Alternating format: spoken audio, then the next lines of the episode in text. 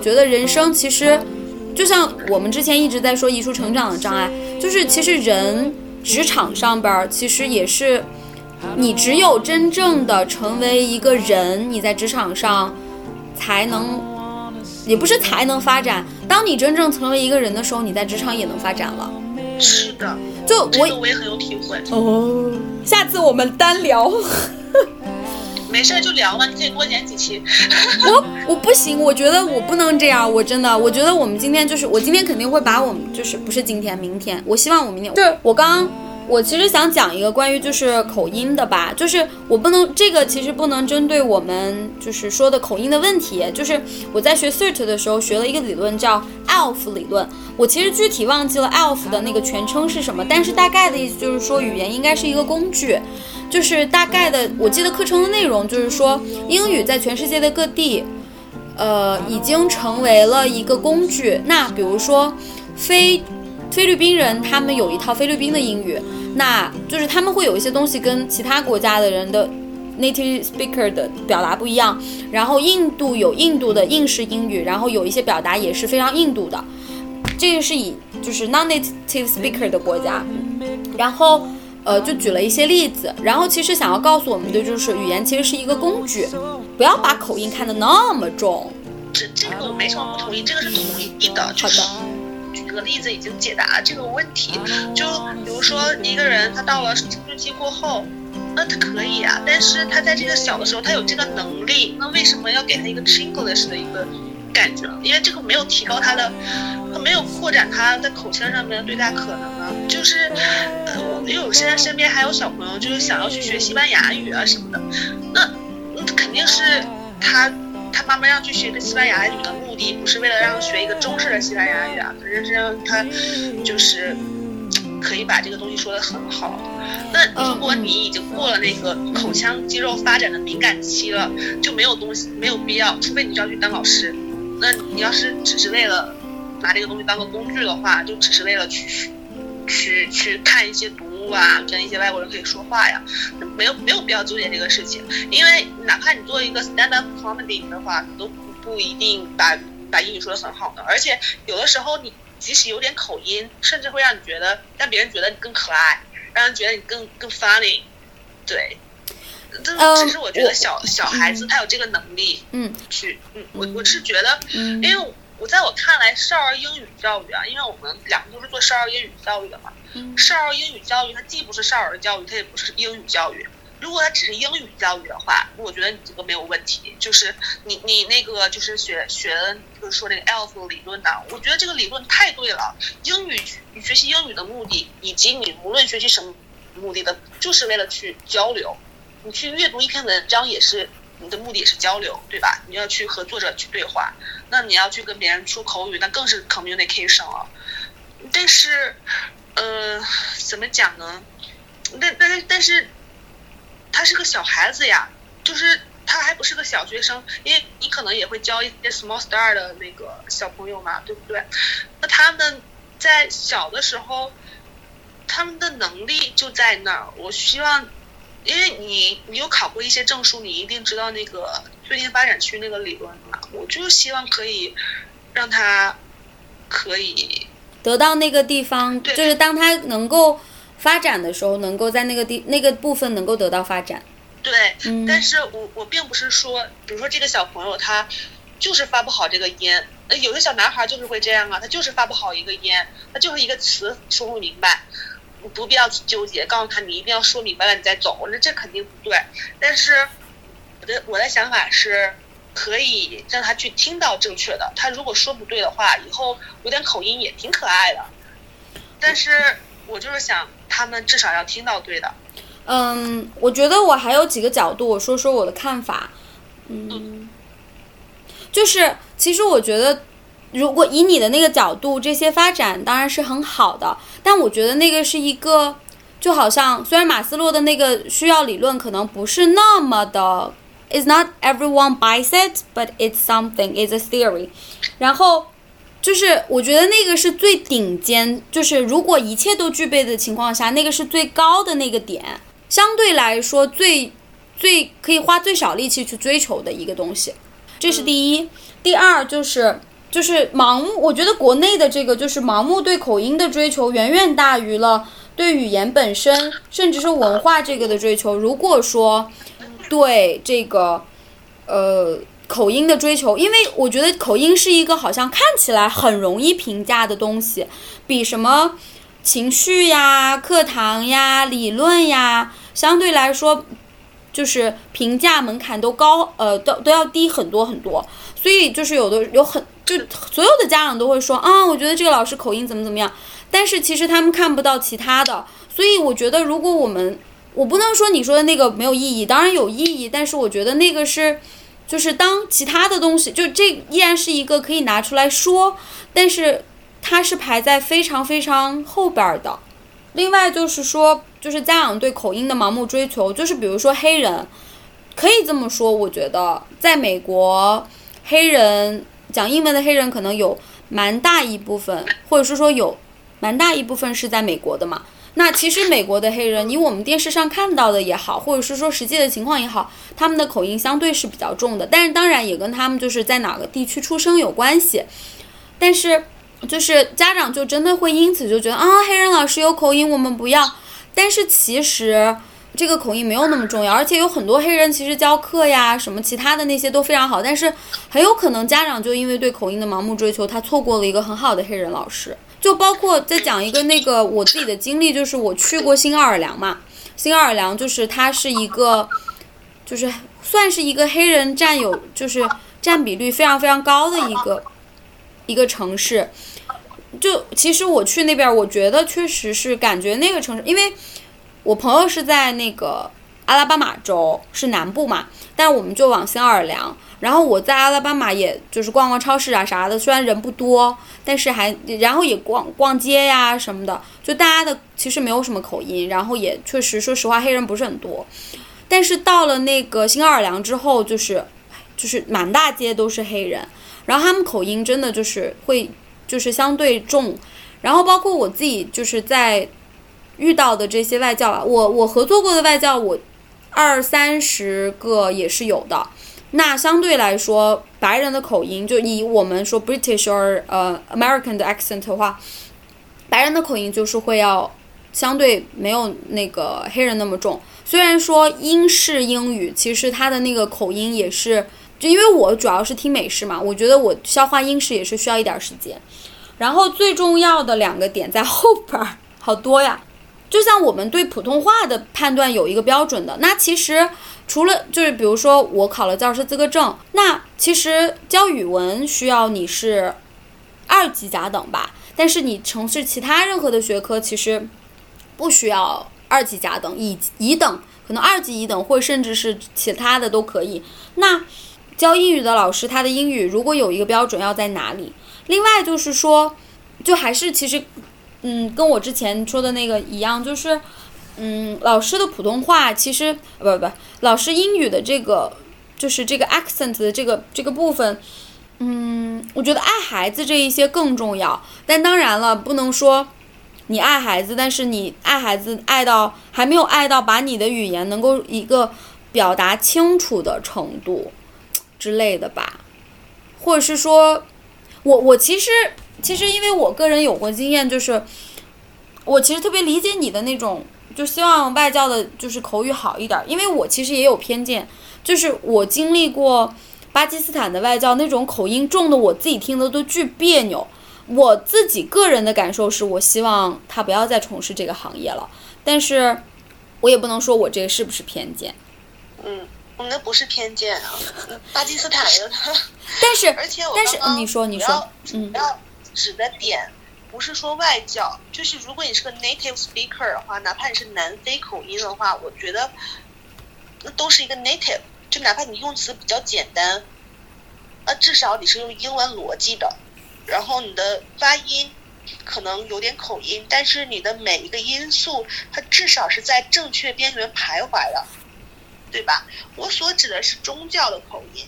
嗯，就是宗教的口音，它一旦有口音很可怕。因为我在我在哈尔滨嘛，哈尔滨东北有些老师他是有东北口音的，嗯，英语有东北口音，能想象吗？之前还就是有有查过，你要如果想要去国外当中文老师的话，也是有硬性指标的，就是你一定要是在二级甲等以上，因为你是。去教中文的，那你如果想要成为一个化学老师，当然你的标准要低一点，比如说二乙就可以了，或者可能有的有的地方要求的更低。那是因为你的核心在化学，你的核心在物理呀，核心在语言。那我们再怎么讲，也是一个少儿英语学校，不是一个少儿物理学校。你要是用用英语去讲物理，那你你不管用什么语言，哪怕你就全程比划，你能讲明白，我也觉得挺棒的。因为你做到交流了嘛，就是让你的学生 get 到你的点了。但是如果是讲语言的话，口音很重要，没有说市面上想的那么重要。我觉得，呃，确实那个国内有一股妖风，觉得你的口音一定要怎么样。但是很多人可能其实并看不太懂，只是觉得你流利，的觉得你口音好了。我我感觉就是，作为一个老师，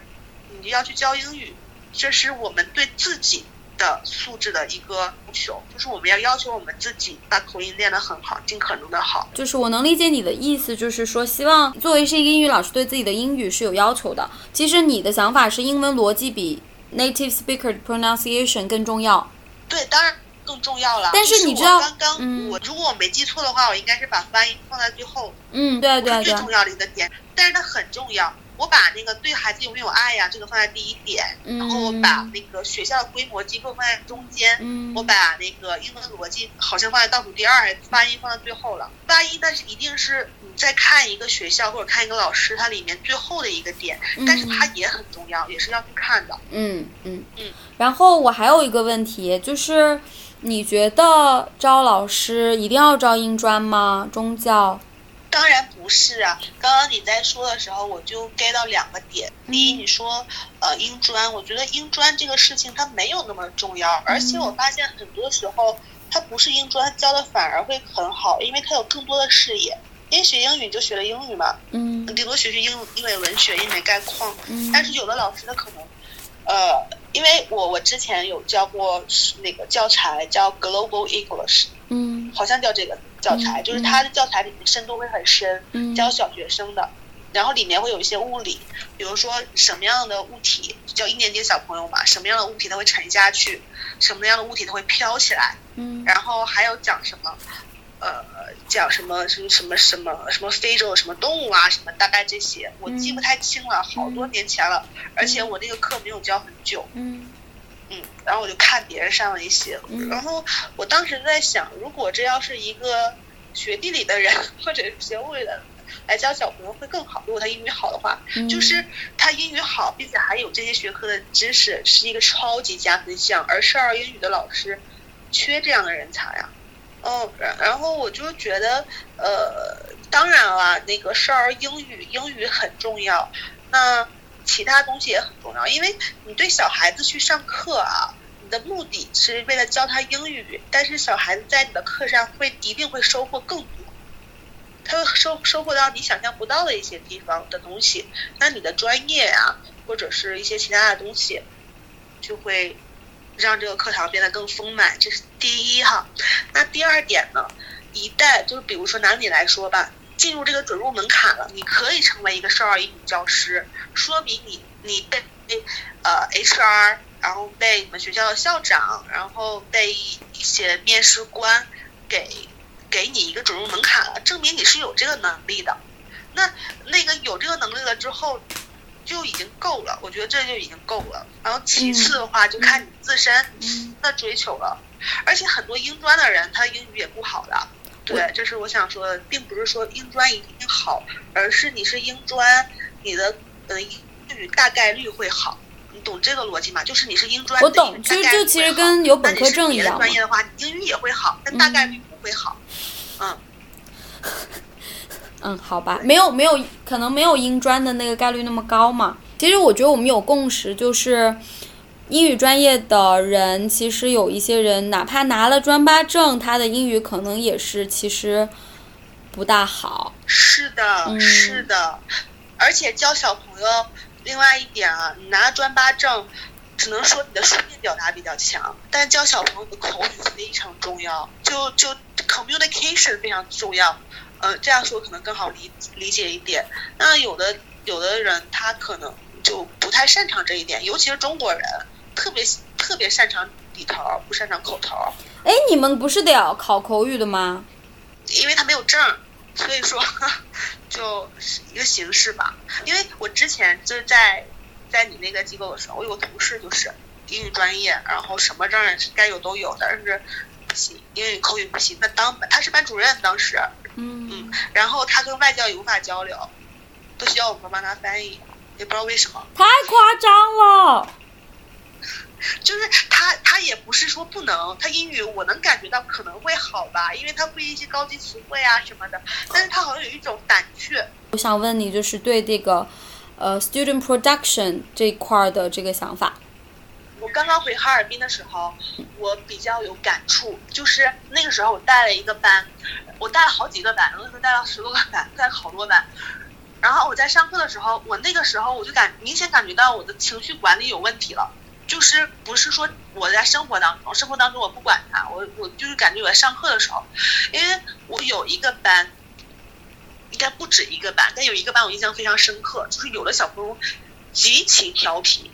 就是。嗯，上课会一直跑，一直跳，一直闹，然后你怎么样他也不听你的。然后你要是给他点奖励啊什么的，他会安静一两分钟。嗯。然后就有的时候我会因为一个小朋友，我把这个课堂的进步放缓。但是就像你，你一直当老师，你也知道你的你的 CMS，你都不知道你的是不是叫 CMS 了，就是叫课堂的。就是安排你的课程安排是有限的，然后你你这堂课你就要做这些事情，我就会很焦虑，我就觉得我一堂课我应该教他们，比如说三个句型、六个单词，我今天我是都教了，但是感觉没有练习到，嗯，我特别难受，而且那段时间我我就我就在思考这个问题，然后那段时间我还有咨询师，嗯，有跟他聊，但是我我忘了当时没有聊这个了，我就因为他给我的一些点子吧，我就想到，我觉得我。上课的时候，我情绪管理有问题，就是因为我太想让这些小朋友去产出了。我就是因为我对自己，我觉得他们如果没产出，证明我教的不好。那你现在走出来了吗？然后有呀，我今年明显感觉到我走出来了，而且我会发现哈，就是那个时候我还我的我的那个校长还跟我聊天，觉得哎你最近状态不怎么好呀，怎么怎么样？然后我还觉得我特别对。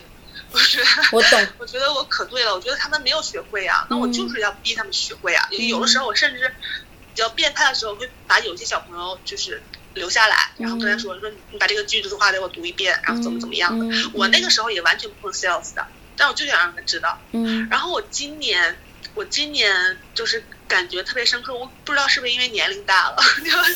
就就是感觉没有，嗯，我就觉得他们学不会也没有关系。我真的这么感觉的，因为我我在这个学校，我为什么会这样呢？因为一开始的时候，我们招了一些两岁半的小朋友，就不到三岁的小朋友，然后他们在上课的时候理所应当的做不好，因为他们没到那个那个时间段，他们不知道什么叫做好，并且不知道做好对他来说的意义是什么，所以说他们理所应当做不好了，尤其是男孩子，女孩子要好一点。然后我就会发现。比如说这一节课我的核心词汇是三个单词，然后一个句型。我在下课之前，我发现他们可能他们的能力是可以涨到百分之百的，但是他们只掌握了百分之六十，甚至八十，甚至六十。嗯，我就会觉得也可以，因为我心里就在想着，他们总会学会的。而且现在市面上大多数教材都是螺旋式循环递进的。嗯，你下次复习的时候，你就会发现他们会了。嗯，你也不知道他们怎么会，但他们就是会了。